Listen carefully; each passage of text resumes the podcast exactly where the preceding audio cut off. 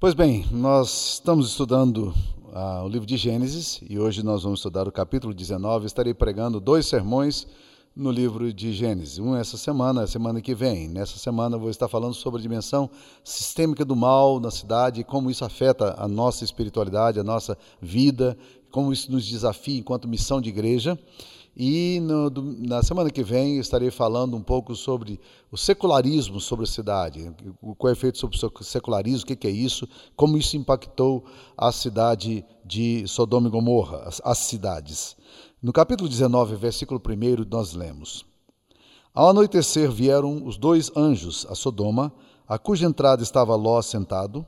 Este, quando os viu, levantou-se e, indo ao seu encontro, prostrou-se, rosto em terra e disse-lhes: Eis agora, meus senhores, vinde para a casa do vosso servo, pernoitai nela, lavai os pés, levantar-vos-ei de madrugada e seguireis o vosso caminho.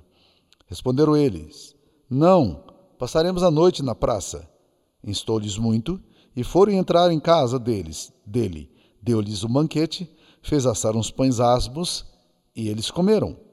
Mas antes que se deitassem, os homens daquela cidade cercaram a casa os homens de Sodoma, tanto os moços como os velhos. Sim, todo o povo de todos os lados, e, clamar, e chamaram por Ló e lhe disseram: Onde estão os homens que à noitinha entraram em tua casa?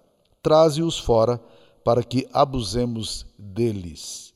Essa é a palavra do Senhor. Eu queria ler ainda mais um texto, no capítulo 18, versículo 20 de, de Gênesis. Disse mais o Senhor: com efeito, o clamor de Sodoma e Gomorra tem se multiplicado, e o seu pecado se tem agravado muito. Descerei e verei se, de fato, o que tem praticado corresponde a esse clamor que é vindo até mim. E se assim não é, sabê-lo-ei. Esta é a palavra de Deus.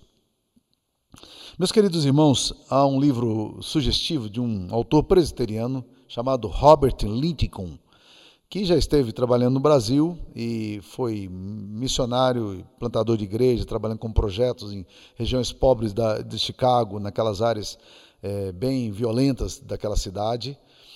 E ele escreveu um livro chamado Cidade de Deus e Cidade de Satanás. É um livro meio estranho título, né? Mas ele, ele diz o seguinte, que as, as cidades na Bíblia Sagrada são objeto tanto do juízo de Deus quanto do amor de Deus. E ele tenta mostrar exatamente isso nesse livro todo. E, ele faz uma pergunta crucial que segue toda a linha do livro dele: é como Deus vê a minha cidade? Essa é pergunta que eu queria começar com ela aqui hoje. Como é que Deus vê a minha cidade? Eu sou professor de missão urbana no Seminário Teológico de Goiânia e eu faço quatro perguntas introdutórias quando nós começamos o curso nosso ali de de teologia, de, de missão urbana. Né? Primeira pergunta é: como, como minha igreja vê a cidade? Essa é uma forma interessante da gente pensar. Como, como é que a igreja vê a cidade? Porque às vezes a igreja vê a cidade como, como uma, um lugar preocupante, gueto, e a igreja se transforma num gueto, se ameaça e nós temos que nos distanciar.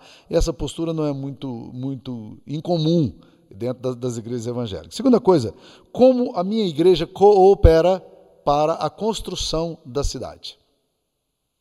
Como a minha igreja coopera para a construção da cidade. Pensando naquele, naquela ideia, John Kennedy, que disse num discurso célebre aos Estados Unidos, dizendo o seguinte: é, não pergunte o que o Estado pode fazer por você, pergunte o que você pode fazer pelo Estado. Exatamente aqui que eu foco a pergunta. Não pergunte o que a sua cidade pode fazer pela sua igreja, ou por você, mas pergunte o que você e a sua igreja podem fazer pela cidade. Né? Então, é, é como minha igreja coopera para a construção da cidade. Terceira coisa, como meus dons e talentos podem ser utilizados para a construção de sociedade melhor e mais justa. Aí o foco agora já não é da igreja para a cidade, mas é pessoal. Como meus dons, como meus talentos, como é que eu posso influenciar a caminhada política da cidade, é, o cuidado com o meio ambiente da cidade, o cuidado com a justiça da cidade, né, é, para a gente ajudar na questão da, da, minimização do mal, da pobreza, da violência, da, da falta de infraestrutura. Como, como é que meus dons e talentos, você que é um profissional liberal, você que tem curso em áreas seculares, né, é, como é que você usa tudo isso que você tem ah, para serviço da comunidade na qual você se encontra? Você tem colocado os dons que Deus tem dado a você, o expertise que Deus tem dado a você, o conhecimento que Deus tem dado a você, você tem colocado isso à disposição do reino de Deus é, é, e, a serviço da cidade na qual você mora? Pense nisso, é muito importante. Porque essa é uma carta que Deus manda. Deus manda uma carta para o povo que estava exilado na Babilônia, em Jeremias 29, dizendo que eles deveriam construir casas, eles deviam plantar pomares, eles deviam dar filhos em casamento e, e lutar pela cidade e orar pela cidade. E definitivamente Babilônia não era o lugar pelo qual o povo de Deus queria orar, muito menos ajudar. Eles não gostavam da Babilônia. Eles gostavam de Jerusalém, mas não da Babilônia. E então, como é que você coloca os seus dons a serviço do reino? E a história nos diz, Salmo 137, que os judeus, que eram o povo de Deus, se recusou a cantar na Babilônia. E quando eles pediram, canta-nos alguns dos cânticos de Sião, disseram, como é que nós podemos cantar em terra estranha? Em outras palavras, nós uma cidade pagã, uma cidade violenta, oposta a Deus, uma cidade que nos oprimiu. Por que, que nós deveríamos cantar aqui? Por que, que nós deveríamos fazer louvor aqui? Por que nós deveríamos fazer um culto evangelístico aqui na praça e pegar as nossas harpas dos salgueiros e cantar? Perder a chance? Não? Que triste. Um povo amarrado no passado, colocando a, a, a adoração num lugar, um local único apenas em Jerusalém, Perdeu a dimensão, a capacidade de testemunhar do Deus vivo a, uma, a um povo pagão. Que tristeza. É assim às vezes que a igreja age, né? Mas por último, é, a última pergunta é como a cidade vê a minha igreja. Agora, se a primeira pergunta é como a igreja vê a cidade, a, a, a, quarta pergunta que eu faço é como a cidade vê a igreja, porque às vezes a visão que a cidade tem da igreja é muito ruim. Às vezes a igreja gosta de um péssimo testemunho. As pessoas não gostam daquela igreja. Né? Eu me lembro de, um, de, de quando eu tinha um apartamento em Goiânia e a Igreja Universal do Reino de Deus foi construir um templo em frente do nosso prédio. Hum, rapaz, eles fizeram manifestos, eles questionaram, os moradores não queriam. E, na verdade, a construção foi de uma belíssima catedral ali que está na Avenida Goiás, em, em, em Goiânia, né? E, e, fizeram uma belíssimo, um belíssimo templo, sem nenhum problema para a vizinhança, pelo contrário, iluminou, compraram aquelas casas velhas, fizeram estacionamento, ficou bonito o local, né? Mas naquele momento inicial a reação foi assim: nós não queremos essa igreja aqui, isso aqui é barulhento, problemático e tal, né? Bem, nesse texto aqui de Gênesis 19, aparece 12 vezes em 29 versículos a palavra cidade. Portanto, o tema cidade está bem marcado aqui, nesse, nesse texto. Né? E, e, e essa cidade aqui agora é um lugar da nossa reflexão. Nós precisamos pensar como nós podemos entender isso aqui. E o relato bíblico sobre Sodoma e Gomorra é severo, porque Deus é, vem a Abraão e diz: Com efeito, o clamor da Sodoma e Gomorra tem se multiplicado e o seu pecado se tem agravado muito. Deus está ouvindo lá no céu esse, essa violência, essa maldade da cidade. E aí é bom a gente fazer um, um hiato aqui, só para comentar uma coisinha rápida. É que, na verdade, Deus não ouve só a oração do povo dele, não.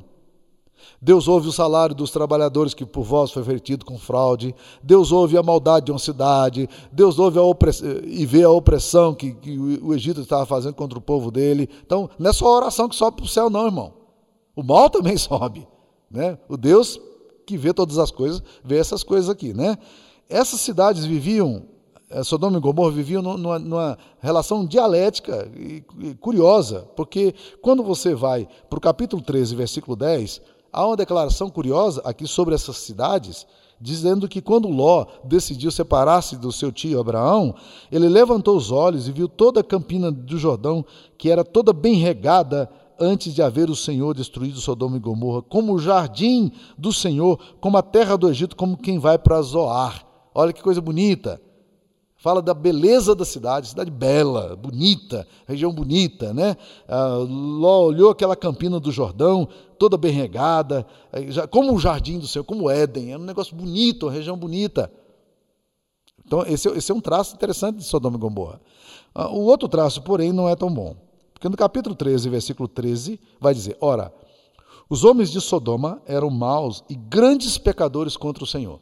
Esse é o, é o lado dialético ruim, né? Se era bonita de um lado, a beleza natural, por outro lado, era uma cidade marcada por, um, por ser uma cidade é, é, de grandes pecadores e, e, de pessoas que cometiam mal contra o Senhor, eram maus. É essa descrição que a Bíblia tem aqui. Né? Ah, o texto nos apresenta Sodoma e Gomorra dessa, dessa forma, né? como essas cidades chegaram a essa condição. Então, deixa eu tentar mostrar para você o que, é que leva uma cidade a, a, a assumir o que eu chamo de pecado, pecado sistêmico. Né? Esse é o título que eu estou dando para esse sermão. A cidade como dimensão sistêmica do mal. Por quê? Porque a gente fala muito de pecados individuais. E a Bíblia fala muito dos pecados individuais, dos quais nós precisamos nos arrepender. É o pecado meu, a ambição, a, a gula, a ganância, a cobiça, né? a vaidade, tudo, é, a luxúria, né? a ira. Tudo isso são coisas que eu tenho que tratar na minha alma, no meu crescimento. São pecados individuais que têm efeitos humanos, sociais, familiares, mas são pecados meus. Mas existem pecados, meus queridos irmãos, que transcendem a dimensão é, é, de, uma, de uma coisa pessoal e se tornam pecados é, institucionais, corporativos, sistêmicos. É, por exemplo, Ana Arendt, uma filósofa alemã, é, ela, ela escreveu uma tese alguns anos atrás, é muito badalada, sobre o que ela chama de banalização do mal. Ela pergunta como é que a sociedade é, é alemã, como um todo, inclusive a igreja, conseguiu apoiar um homem com, com a agenda tão perversa quanto era Hitler. E a igreja apoiou. Isso é porque o mal foi assumindo uma dimensão corporativa, é, era sistêmica, era um sistema todo que estava ali presente. Né? Não era apenas um pecado de Hitler, né? Era um pecado sistêmico. Todo mundo vai cooperando, vai chegando, e a cidade, o mal vai adentrando a cidade, a cultura, vai, vai permeando as relações e assim por diante.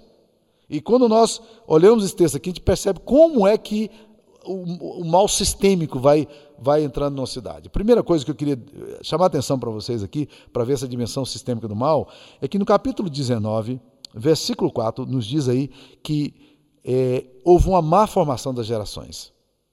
Capítulo 19, versículo 4 diz que se uniram, antes que se deitassem aqueles homens na casa de Ló, os homens da cidade de Sodoma e Gomorra cercaram a casa, e tanto moços como os velhos, e chamaram por Ló, dizendo: Dá-nos esses homens para que abusemos dele. O que me chama a atenção nesse texto aqui é um detalhe, mas que não é insignificante. O texto diz que antes que se deitassem os homens daquela cidade, cercaram a casa os homens de Sodoma, tanto os moços como os velhos. Deixa eu chamar a atenção para vocês sobre isso, porque é o seguinte: é o tipo de pecado que não fica numa geração, mas é o tipo de pecado que vai descendo de uma geração para outra e vai atingindo as gerações de baixo. São pecados sistêmicos. Há algum tempo atrás, uma cultura religiosa no Brasil falava muito de maldição hereditária. E eu gosto de pensar que não precisa pensar em maldição hereditária, meus queridos irmãos, para o mal se alastrar. Basta que os nossos hábitos e comportamentos eles se perpetuem nos nossos filhos, nas nossas, nos nossos netos.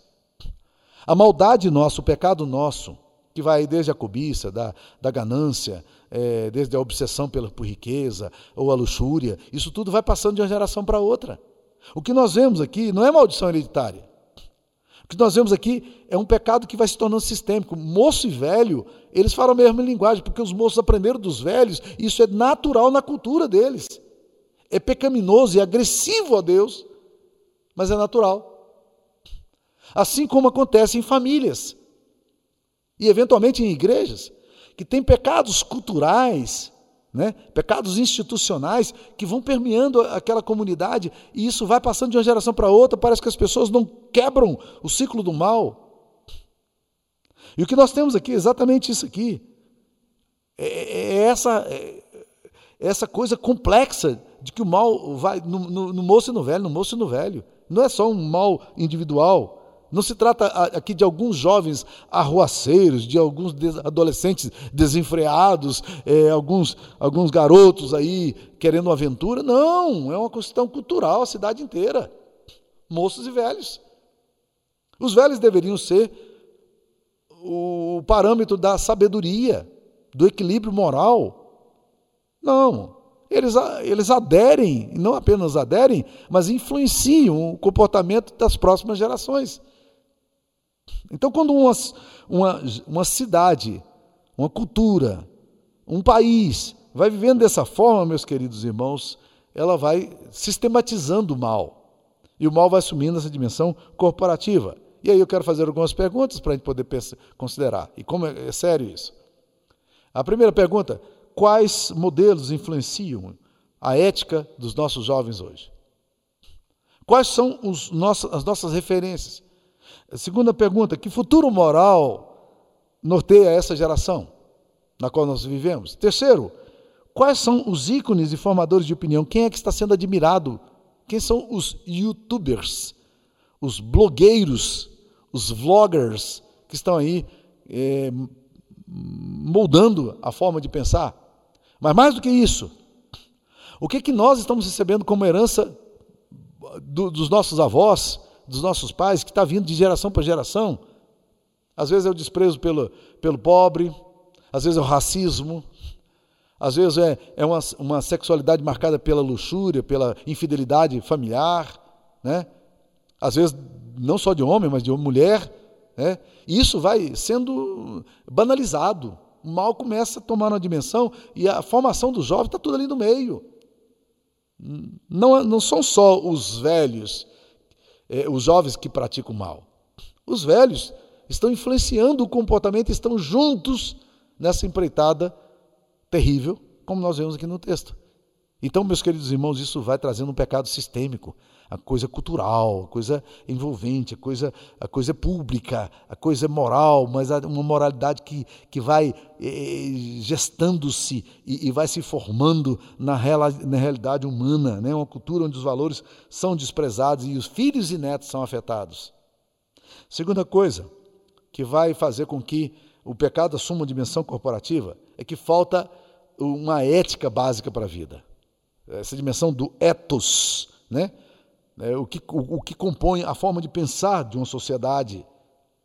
E é curioso que o povo saiu para estuprar dois visitantes como quem vai para a padaria. Eles chegam na porta de, de, de Ló e diz: traz esses dois visitantes que chegaram aí na sua casa ontem para que abusemos dele. E quando você vê esse texto aqui, meus queridos irmãos, você entende por que Ló foi tão veemente com os caras, com os anjos que foram lá para ver a cidade, quando os convidou para sua casa, dizendo: Não, vocês não vão dormir na praça. Eles disseram: Não, não, nós vamos passar a noite aqui, estamos bem, está tudo bem, está tudo ok, trouxemos aqui, está tudo em paz. Ló disse: Não. Se vocês ficarem aqui, vocês serão estuprados. Vão para minha casa. Porque pelo menos alguma proteção para vocês ali na minha casa. E não havia, nem na casa de Ló. Ló sabia aquele tipo de cultura, daqueles libertinos, como diz o apóstolo Pedro, quando se refere ao justo Ló, que se atormentava e afligia por causa da impiedade daquele, daquela cultura na qual ele estava inserido. Então, meus queridos, falta um, um, um etos. Os filhos participam ali daquele ritual maligno de trazer homens e estuprá-los e isso, meus queridos, é muito sério. A sociedade de Sodoma e Gomorra eram marcadas, essas sociedades eram marcadas por, por essa cultura onde falta uma ética básica, uma ética básica de respeito humano, de valores humanos e alguma coisa assim, né? Agora, outro aspecto que leva a essa é, sistematização do mal é a falta de princípios espirituais. Porque Gênesis 13, 19, 13, eu não vou gastar muito tempo nesse texto aqui, porque na semana que vem eu quero trabalhar com ele, só, só passando aqui, né? É, a gente percebe que quando Ló fala para os genros dele que, que Deus vai julgar a cidade, os genros dele começam a dar gargalhadas. Eles rolam no chão de rir, porque achavam que Ló estava gracejando. Como assim? Deus, como é que é a história de Deus? Ló, vem cá, Ei, sogrão, vem cá, me conta aqui essa história aí, como é que é o papo aí? Como é que, que, que fala aí, fala aí, o que, que você disse mesmo? Ló disse, Deus vai destruir a cidade. eu não acredito nisso, Ló. Eu não acredito que, que você está falando isso. Deus vai. Falta, falta princípio espiritual. Falta temor de Deus. falta compreensão de um Deus que age na história, que, de um Deus que, que, que, que vai julgar a, a, os povos com equidade. Faz, faz, falta uma compreensão de que haja um Deus que se interessa pela humanidade. Né? E isso, meus queridos, é, é terrível. Né? Ah, e um, um, quarto aspecto que é interessante, que, por que, que a cidade é, é, é o pecado assume essa dimensão corporativa é porque, na verdade, esse pecado vai entrando na vida da cidade. Quando Lutero lia esse texto aqui, um comentário que ele fez sobre esse texto, Martim Lutero, o grande reformador, ele fala que não conseguia ler esse texto sem, sem ter uma revolta espiritual, uma, uma, angústia ao ler esse texto aqui. Né? Robert Lincoln vai falar o seguinte: as Escrituras nos fornecem modelos indicados no que concerne ao mal de uma cidade. Em primeiro lugar, enfatiza que grande parte do mal de uma cidade é pessoal. Quando tal pecado se acumula entre seus habitantes, como aconteceu em Sodoma, a própria cidade se torna opressa e possuída por ele. Numa cidade, meus queridos irmãos, os, os, o, o mal pode assumir uma dimensão terrível de exploração, de maldade. E é curioso, Herbert de Souza vai comentar esse texto aqui, né? Que, que, e ele vai, vai, vai citar um texto lá de Ezequiel, capítulo 16, versículo 49, que fala contra Sodoma e Gomorra, dizendo que aquela cidade ela foi injusta contra os que não tinham poder.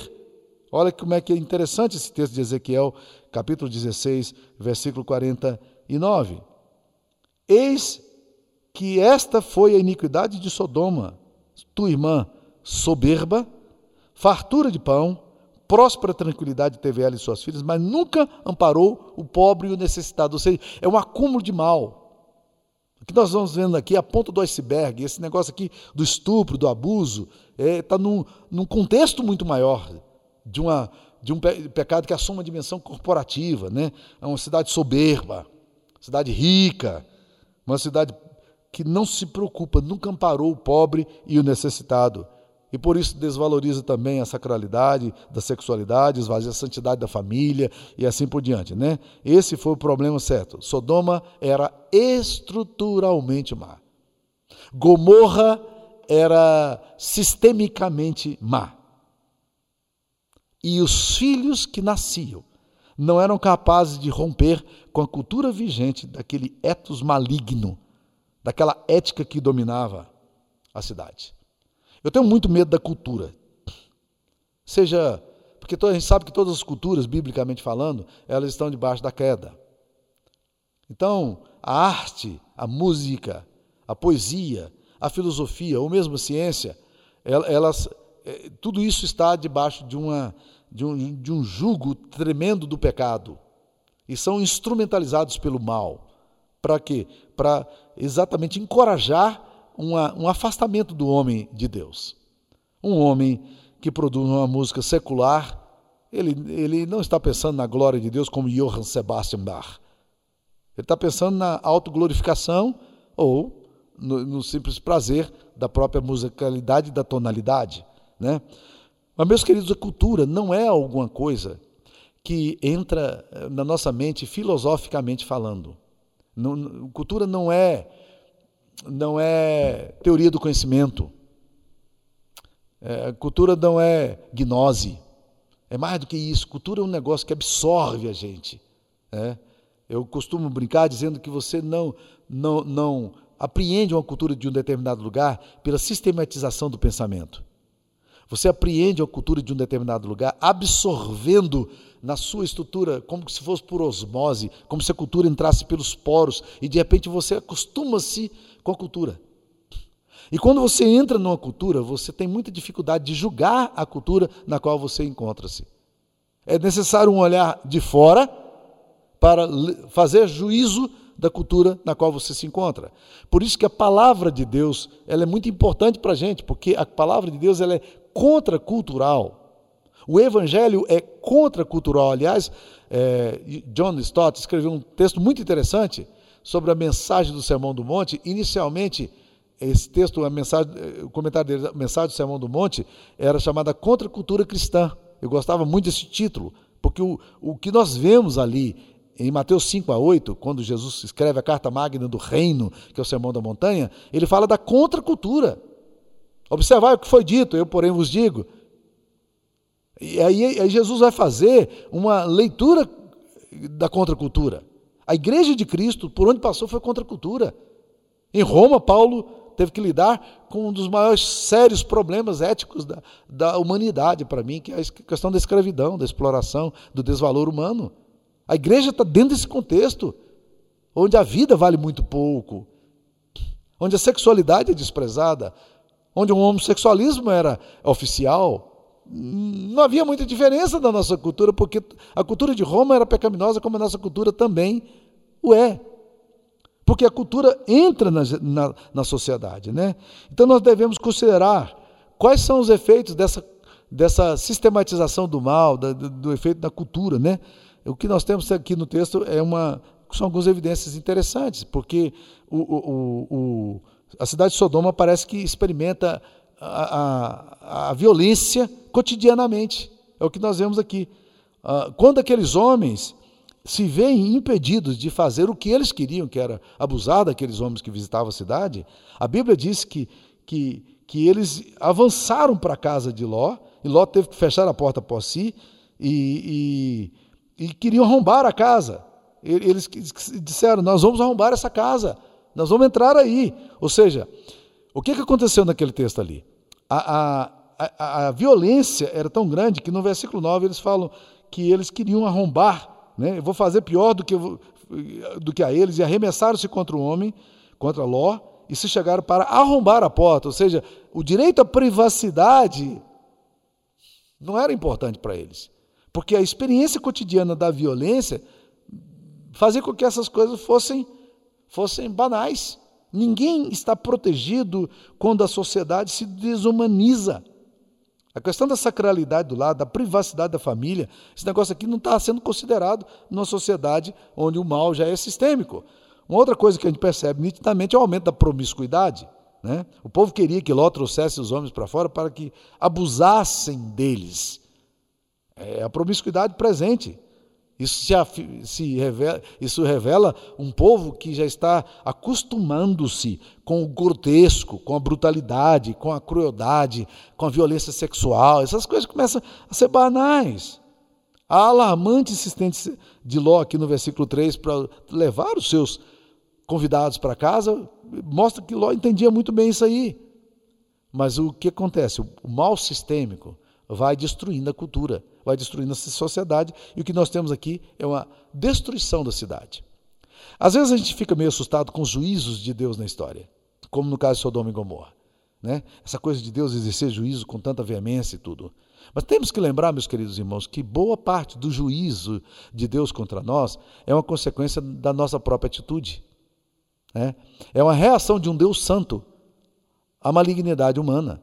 Então, muito pecado, muita, muito mal que nós sofremos em nós mesmos são efeitos da, de pecados familiares, de pecados culturais, de pecados sociais. Quantos, quantos já perderam seus filhos? A violência que nós temos no país, como o nosso Brasil, a, a, a corrupção sistêmica que nós temos, que é uma coisa assim endêmica, é uma coisa cultural, uma coisa sistêmica, pandêmica. Já pararam para pensar nisso? O efeito da, da corrupção nas culturas, na educação, na saúde, a distribuição de renda, os, os impostos alarmantes que se cobram do Estado para manter uma máquina pesada que se fundamenta na, na cultura da exploração do pobre e do injustiçado. Vocês já pararam para pensar na, como, como se o pecado não fosse tão sistêmico, estruturado no Brasil, como, como nós teríamos uma sociedade muito mais justa, muito mais educada, muito mais preparada e com muito menos violência e doenças. É um mal sistêmico.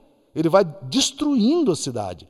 Mas o mais grave que nós percebemos, meus queridos, é que uma sociedade cujo pecado é sistêmico traz o juízo de Deus sobre si. E é o que nós vemos aqui. É, Deus abandona a cidade. E Deus larga a cidade. E Deus destrói a cidade. O povo não entende isso.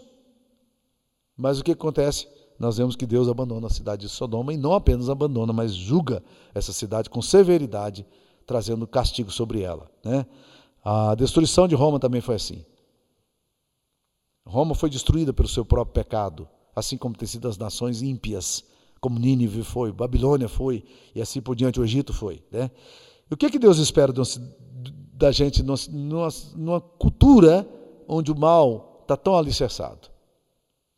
Onde os valores, os, a ética, a compreensão de, da divindade é tão equivocada? Como é que nós, como igreja, como indivíduos, como homens e mulheres que amamos a Deus, podemos reagir numa cidade dessa? O que, que você faz pela cidade? Eu quero voltar um pouquinho aqui para olhar um texto, que é um texto extremamente sugestivo, no capítulo 18. Diz-nos a palavra de Deus que Deus vem para falar com Abraão. E quando Deus relata a Abraão que ele estava para destruir a cidade por causa da maldade, Abraão eh, tem uma reação. Né? Capítulo 18, versículo 22 diz o texto: Então partiram dali Aqueles homens eram três, né?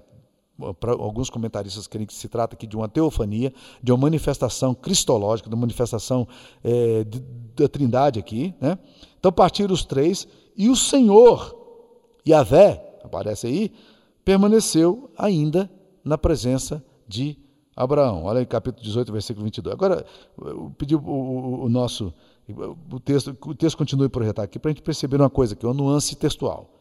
Porque o texto diz aqui no versículo 22: Abraão permaneceu ainda na presença do Senhor.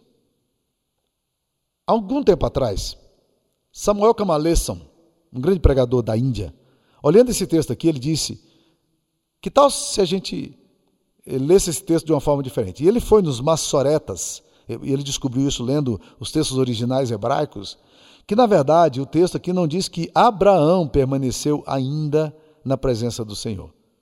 Depois que Abraão ouviu a comunicação, o texto não diz que Abraão permaneceu ainda na presença do Senhor, mas diz que o Senhor permaneceu ainda na presença de Abraão. Isso é muito sugestivo, parece não fazer diferença, mas deixa eu chamar a atenção para você. Deus fala para Abraão: Eu vou destruir Sodoma e Gomorra. E depois que ele fala para Abraão que vai destruir Sodoma e Gomorra, os dois saem e fica o Senhor, e a Vé fica na frente de Abraão. É Deus que permanece diante de Abraão. Como se constrangesse Abraão. Como se estivesse olhando fixamente em Abraão, dizendo: Abraão, eu vou destruir a cidade.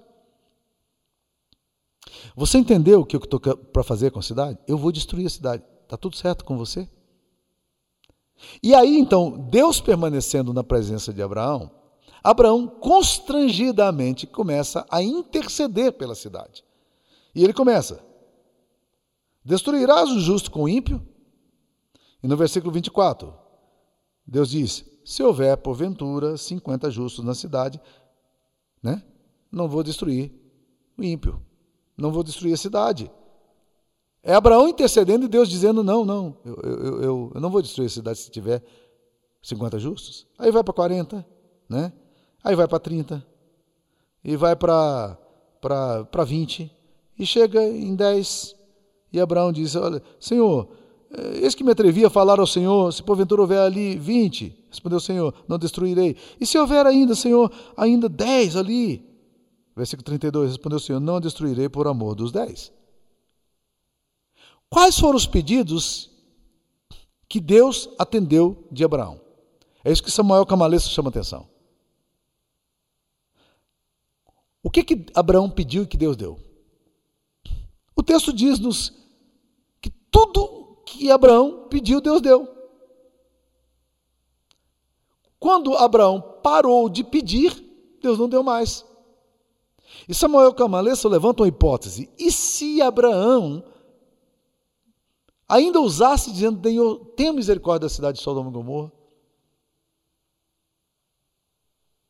Eu sei que aquele povo é um povo pecador, mas tenha misericórdia. Será que Deus atenderia o pedido do seu servo amado Abraão? Nós nunca vamos ter resposta a essa pergunta. Por quê? Porque o texto não, não nos dá essa possibilidade. O texto diz que Abraão orou até 10 e Deus deu até 10. E aí Samuel Camaleson conclui com faz uma conclusão chocante. Ele fala assim: Deus não atendeu e Deus não salvou a cidade, não porque faltasse da parte de Deus misericórdia, mas porque faltou da parte de Abraão ousadia na oração. E isso me choca, meus queridos irmãos.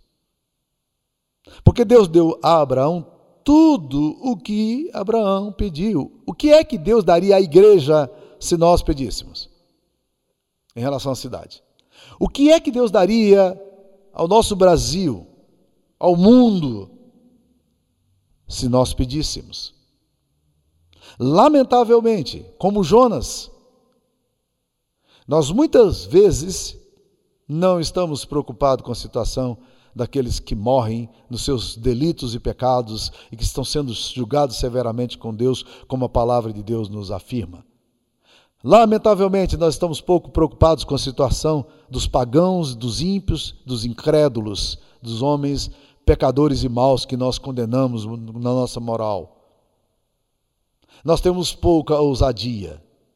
Nós oramos pouco intencionalmente pela cidade. Não tem pessoas orando pelo país. Nós não temos agenda intencional pelo nosso mundo.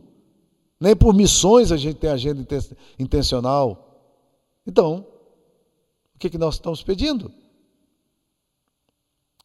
O mal assumiu uma dimensão corporativa e sistêmica sobre Sodoma e Gomorra. E Sodoma e Gomorra foi destruído. Abraão clamou, o Senhor e Deus deu. A Bíblia nos diz, meus queridos irmãos, que a cidade é vista por Deus de duas formas: como um lugar de resistência a Deus, que é paradigmático na Bíblia, na figura da cidade da Babilônia. Quando você lê Babilônia, lá em Apocalipse 17, 18, Apocalipse 17, 18 está pouco lixando para Babilônia, Babilônia nem existe mais, aquilo ali é simbólico. Está falando de todas as cidades perversas do mundo que se afastam de Deus e cujos pecados no mundo dos negócios, na opressão aos pobres, na injustiça, numa sexualidade depravada, agridem os céus. Babilônia é paradigmática. Babilônia fala-nos da minha cidade da sua cidade, do nosso país, da nossa cultura. Mas ao mesmo tempo também, meus queridos irmãos, Lincoln chama atenção para o fato de que as cidades não apenas são lugar do juiz de Deus porque elas se opõem a Deus, mas também as cidades são objeto do amor de Deus. E aí Jerusalém se torna paradigmático. Quando você lê o Salmo 122 que nós lemos no início aqui, orai pela paz de Jerusalém, para que haja prosperidade nos seus muros, haja paz em Jerusalém. Gente, Jerusalém aqui é paradigmática, é simbólica. Mais uma vez, estamos lidando aqui com a realidade que a gente tem que observar que Deus está querendo nos mostrar que Jerusalém é, deve ser o objeto do amor de Deus, e por ser o objeto do amor de Deus, nós devemos orar por Jerusalém, pela minha cidade, pela sua cidade. É sobre Jerusalém que Jesus Cristo chora, dizendo: Jerusalém, Jerusalém. Quantas vezes quis te acolher como uma galinha faz com os seus pintinhos e tu não quisestes. Desde agora está sentenciado contra ti, porque houve a visitação, o tempo da oportunidade e você não acolheu.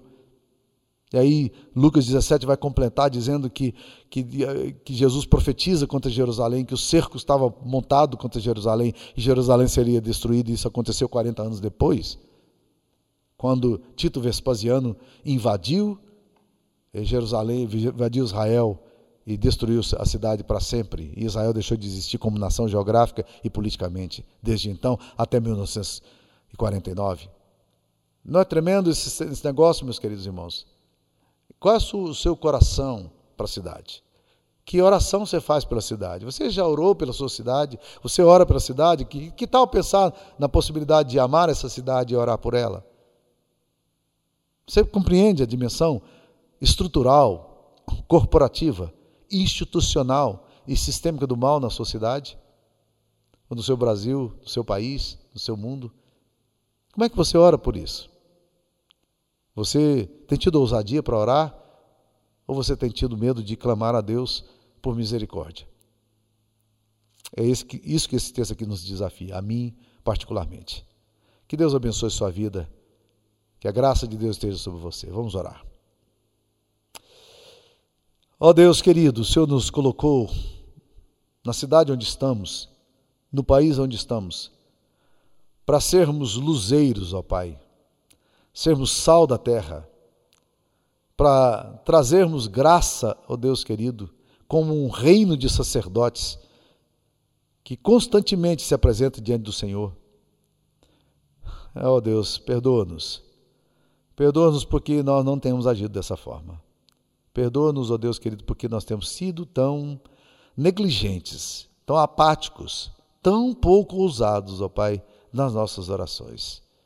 Perdoa-nos se as nossas orações são tão autocentradas, tão focadas em nós mesmos.